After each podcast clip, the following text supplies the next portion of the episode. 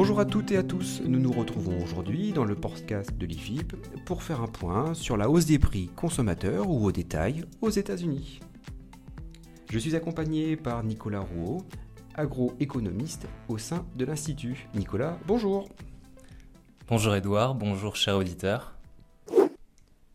Entre 2017 et 2019, le prix consommateur du porc aux États-Unis était stable. Depuis la pandémie de la Covid-19, ce prix a considérablement augmenté. Nicolas, pouvez-vous nous éclairer sur les principaux éléments à retenir sur ce sujet? Tout d'abord, deux facteurs externes à la filière porc expliquent cette hausse.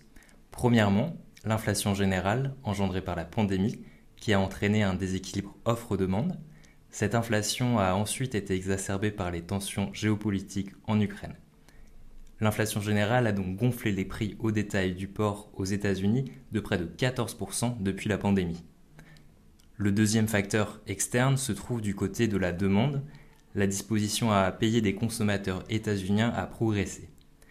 Le plan de relance américain et les aides du gouvernement ont permis de soutenir la demande pendant la pandémie alors que l'offre était restreinte. Nous venons d'aborder des facteurs externes. Qu'en est-il des facteurs internes? En effet, des facteurs internes à la filière ont entraîné une augmentation des coûts de production et ont contribué de l'ordre de 8% à la hausse des prix. Premièrement, les coûts des aliments pour les porcs se sont élevés en raison de l'envolée des cours des céréales et des oléagineux. Deuxièmement, les coûts de transport ont augmenté à cause des prix des carburants, mais aussi à cause des difficultés de livraison dues au trafic routier plus dense. Troisièmement, les coûts de production des abattoirs ont progressé, entravant ainsi la compétitivité de la filière porc américaine.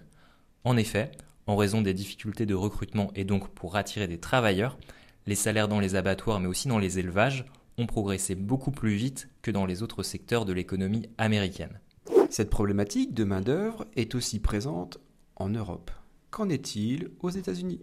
Ce manque de main-d'œuvre dans les abattoirs aux États-Unis était déjà présent avant 2020 causée principalement par euh, les départs en retraite de la génération du baby-boom. Cette pénurie s'est accentuée durant la pandémie lorsque les salariés ont contracté le virus et provoquant ainsi l'arrêt de plusieurs sites d'abattage et de découpe. Ce manque de main-d'œuvre s'est aujourd'hui renforcé par le faible taux de travail de la population active des États-Unis.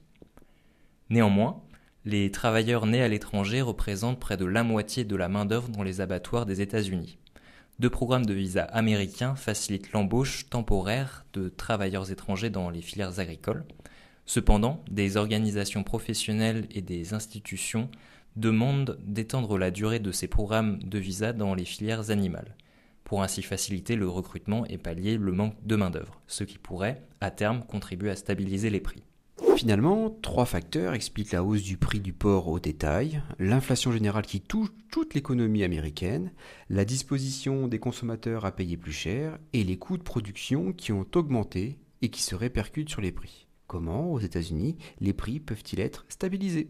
Alors, des leviers peuvent être mis en place pour stabiliser les prix consommateurs du porc aux États-Unis.